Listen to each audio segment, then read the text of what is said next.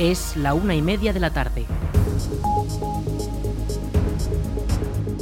Buenas tardes, viernes 21 de abril comenzamos el espacio para la información local en la Almunia Radio en el 107.4 de la FM. Les habla Aritz Gómez, arranca una nueva edición de la Almunia Noticias.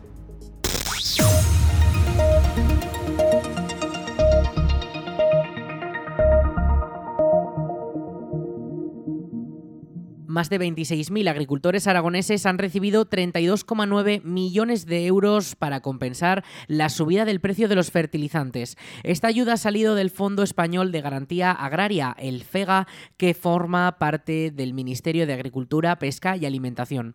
Concretamente, en nuestra provincia, la de Zaragoza, son 10.809 las personas beneficiadas por estas medidas. Un total de 14,6 millones de euros que servirán para rebajar el precio de los fertilizantes utilizados en más de 450.000 hectáreas de toda la provincia. Las líneas de subvenciones cuentan con una dotación total de más de 280 millones de euros a nivel nacional que beneficiarán a 234.291 titulares de explotaciones agrícolas de todas las comunidades autónomas. Estas son ayudas directas del Estado que el Gobierno aprobó el pasado 27 de diciembre dentro del tercer decreto de medidas de apoyo para hacer frente a las consecuencias consecuencias de la guerra en Ucrania. El Club Deportivo La Almunia afrontará el último partido de la temporada este próximo domingo 23 de abril. El encuentro se disputará contra el vecino Club Deportivo Cariñena en la última jornada de la tercera división. El equipo intentará ganar su quinto partido a pesar de que ya está confirmado el descenso a regional preferente. El balón comenzará a rodar a las 5 de la tarde en el Tenerías de La Almunia, donde el equipo local no tiene oportunidades de mejorar su clasificación, puesto que no le quedan no le dan los puntos para no terminar último del grupo 10 en los 29 partidos jugados acumulan 4 victorias, 7 empates y 18 derrotas. Este domingo, como decimos, acaba la temporada de la tercera división y los almunienses intentarán por lo menos no quedarse con un mal sabor de boca.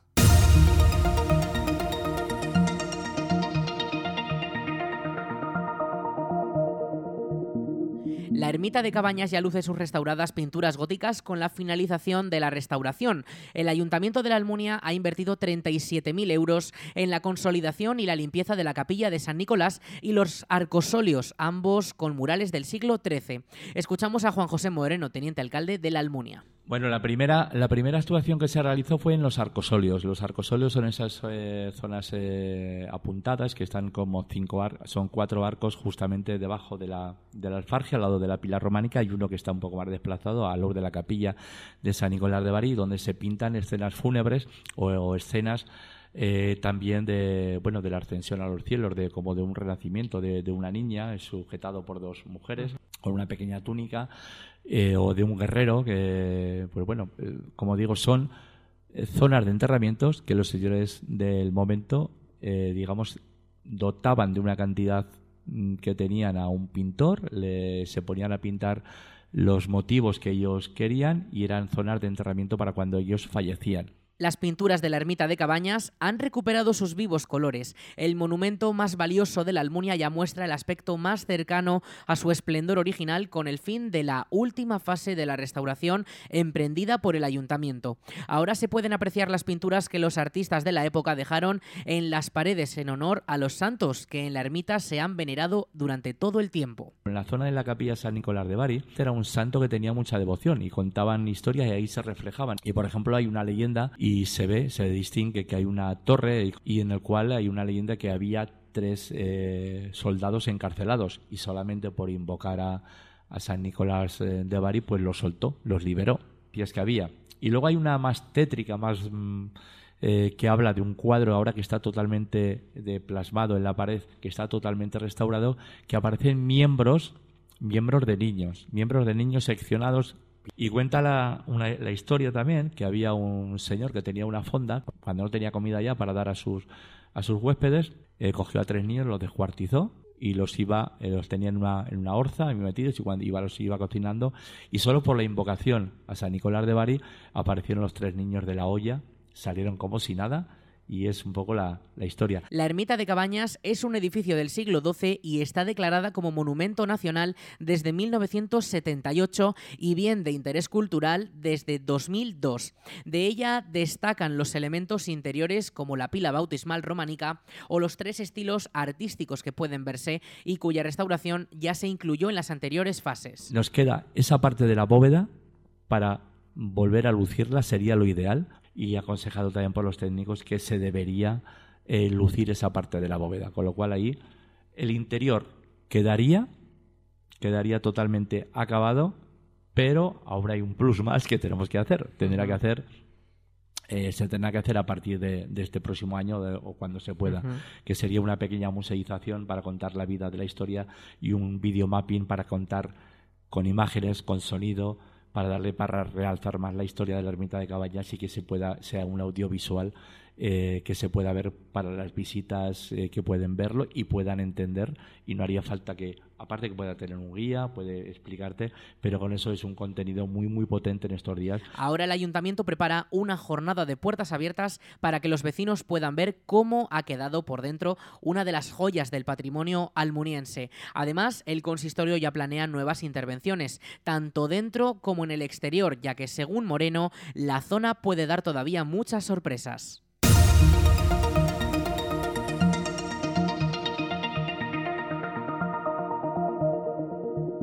Calatorao contará con 250 nuevos puestos de trabajo gracias a la nueva central hortofrutícola ecológica. La empresa Actitur reconvertirá las naves de la antigua Zufrisa en una nueva planta desde la que se distribuirá la producción de hortalizas y donde se concentrarán todas las fases del proceso. El presidente del Gobierno de Aragón, Javier Lambán, ha asistido a la presentación del proyecto y ha alabado la inversión de 8 millones de euros que ha supuesto la reconversión de la antigua Zufrisa. Le escuchamos que eh, una eh, empresa, que una industria eh, dedicada a la manipulación, a la comercialización, a la, exportación de, productos hortícolas llegue a alcanzar 250 empleos en esta parte del territorio aragonés, para nosotros es muy importante en sí mismo dentro de esa prioridad que nosotros le hemos otorgado, el consejero Lola le ha otorgado a la agroalimentación, a la agroindustria en eh, particular,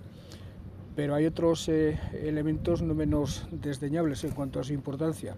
Uno de ellos es que eh, viene a llenar el vacío que en esta zona dejó el cierre de, de Zufrisa y eso a nosotros nos congratula porque saben las polémicas, las inquietudes que se generaron con motivo del, cierre de, aquella, de aquella empresa.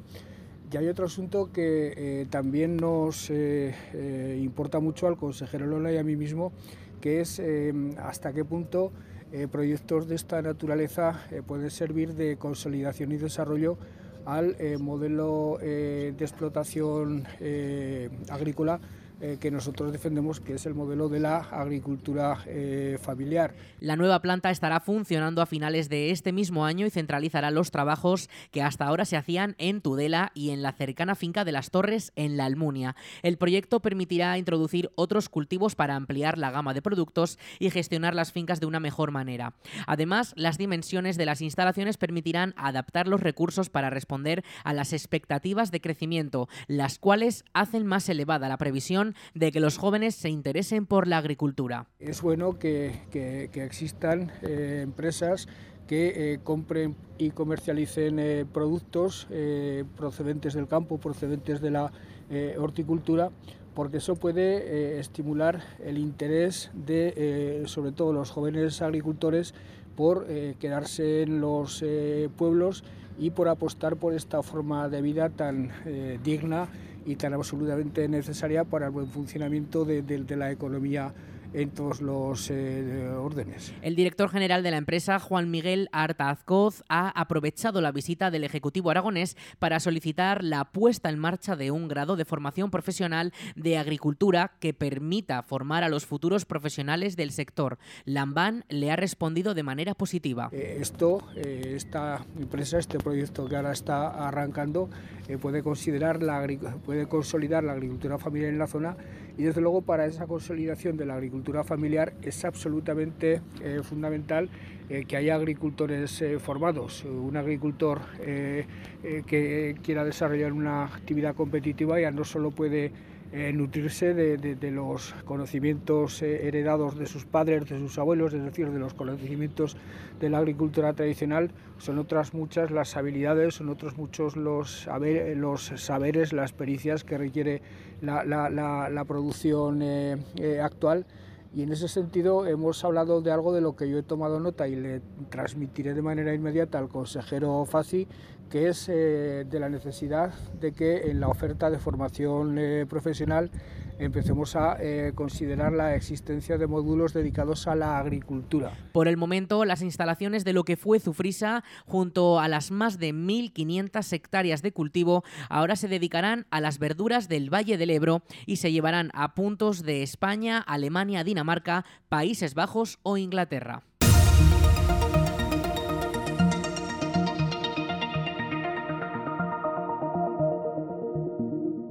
La Diputación de Zaragoza ha mostrado su apoyo a la inminente apertura de la variante de Mularroya. El Pleno de la institución ha aprobado por unanimidad una moción para instar a la Conferencia Hidrográfica del Ebro y a la demarcación de carreteras del Estado en Aragón a que se abra el nuevo tramo de la Nacional 2 que se construyó por las obras del embalse.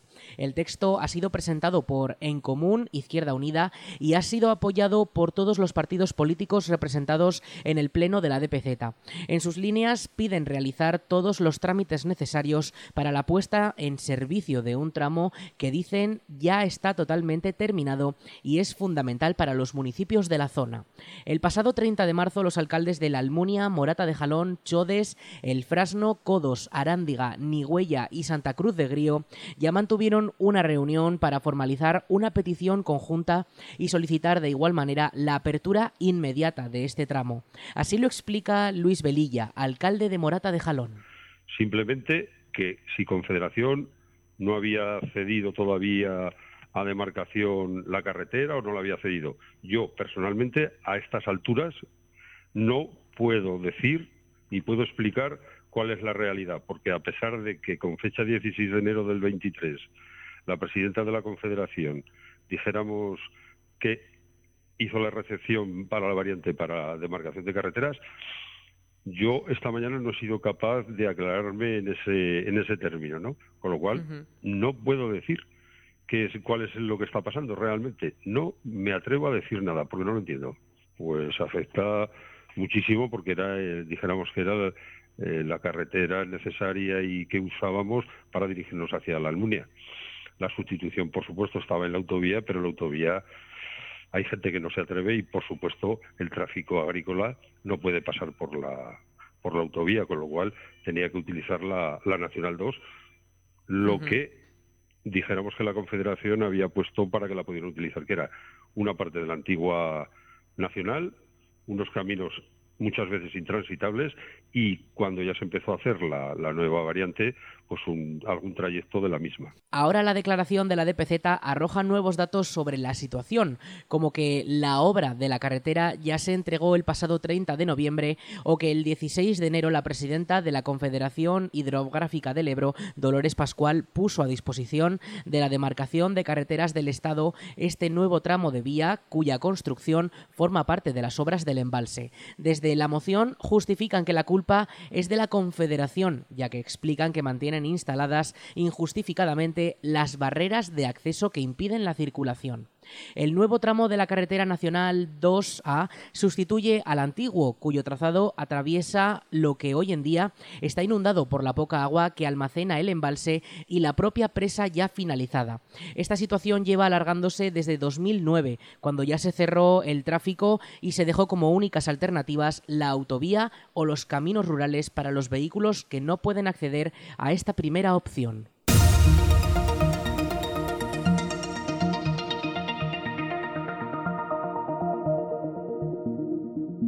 La película El Hotel de los Líos se proyectará este domingo a las 5 de la tarde en el Salón Blanco. La Concejalía de Cultura y Participación Ciudadana ha programado esta comedia española de 2023. Se trata de la secuela de García y García, la comedia de 2021 y en la que ahora los García se encargarán de un hotel desastroso que han comprado por error.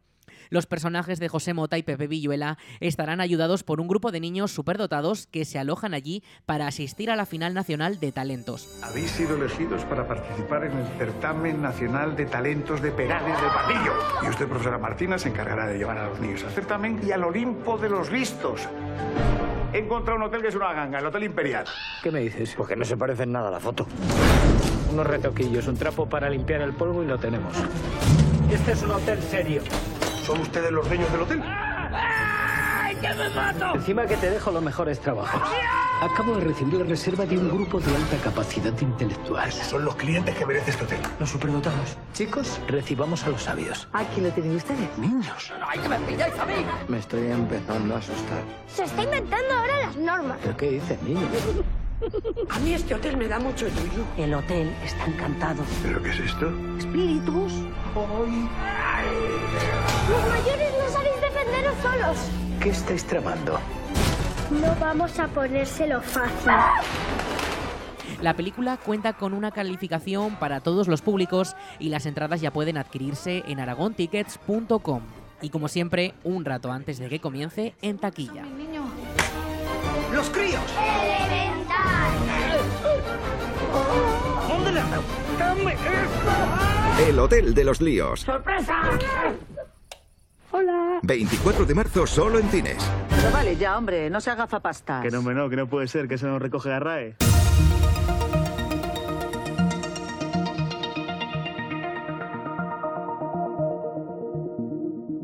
La policía local de la Almunia ha informado de las afecciones al tráfico que se producirán debido a las fiestas de San Jorge este mismo domingo 23 de abril. En la Plaza del Jardín estará prohibido aparcar desde las 5 de la tarde del jueves 20 hasta el domingo, cuando finalice el mercadillo medieval.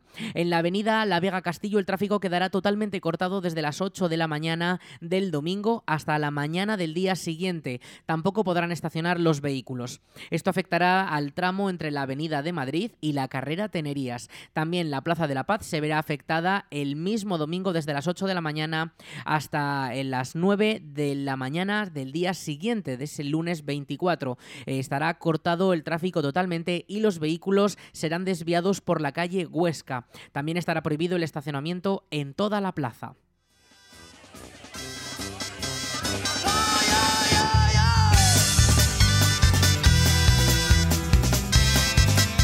San Jorge en la Almunia ya tiene agenda de actos. La jornada comenzará al mediodía con el encendido de los fuegos de la edición número 36 del concurso de ranchos, un tradicional certamen en el que se busca el mejor rancho elaborado en la misma plaza con los medios que cada uno aporta.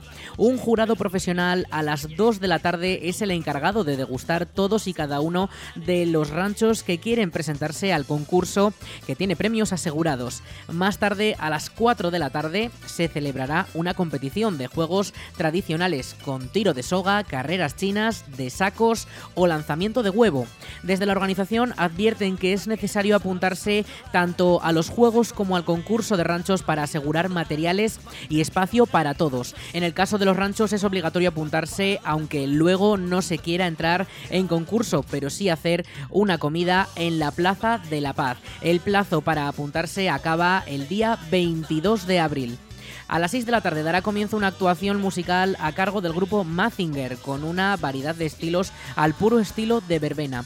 Ya por la noche a las 11 y media comenzará el que es el último acto de la jornada, una disco móvil en la que los artistas serán todos locales. Los DJs que animarán la noche son DJ Tejero, DJ Catadani, Charlie Beat, David Montesinos, Alberto García, Carlos Benedí, DJ Marín, DJ Flores y DJ Hard Junkie. Escuchamos a Juan José Moreno, teniente alcalde de la Almunia. Eh, se va a cortar a las 8 de la mañana la Viaga Castillo hasta las 9 de la mañana del lunes siguiente, que aunque es festivo, pues lógicamente allí la, la Viaga Castillo va a ser la zona donde va a estar este camión con diferentes DJs locales. Pues bueno, una buena noticia también que tengamos tanto movimiento, Tanto DJ local. tanto DJ local y que bueno podamos disfrutar luego en, la, en estas eh, juergas y en estas fiestas tan queridas, señaladas de rojo y amarillo, como bien decías, y que bueno, que son muy esperadas. El año pasado tuvimos una mala experiencia eh, en San Jorge por la mala eh, climatología que hubo, que granizó, llovió, se cortó, luego por la noche volvió otra vez, pero bueno, yo creo que las ganas de juerga después de la pandemia estaban intactas y se disfrutó mucho. La programación se completa con el mercadillo medieval que se instalará desde el viernes hasta el domingo en la Plaza del Jardín, donde los vecinos y visitantes podrán ambientarse en la Edad Media. Toda la información sobre esta jornada tan festiva al completo disponible en nuestra web, laalmuniaradio.es.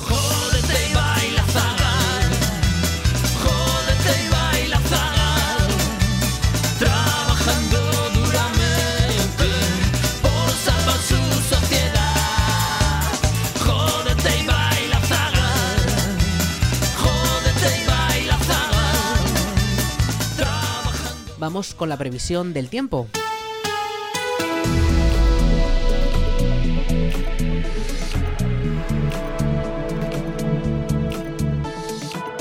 Y vamos con el tiempo, porque este viernes tenemos una máxima de 31 grados. Mañana las temperaturas se desploman hasta los 23 y eh, vamos a tener lluvias. Llegan esas lluvias sobre todo de cara a este sábado.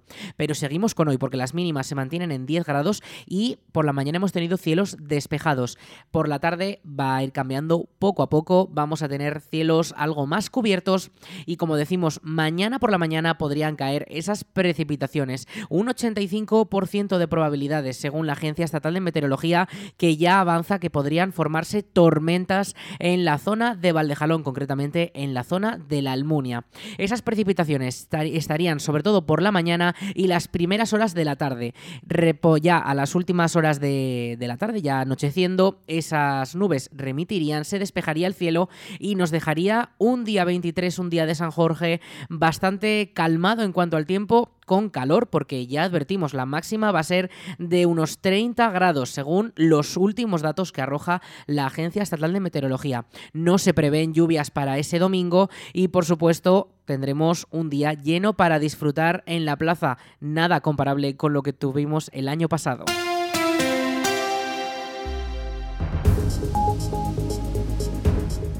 Hasta aquí la información local en la Almunia Radio. En unos minutos a las 2 toman el relevo nuestros compañeros de Aragón Radio Noticias. Más información en laalmuniaradio.es.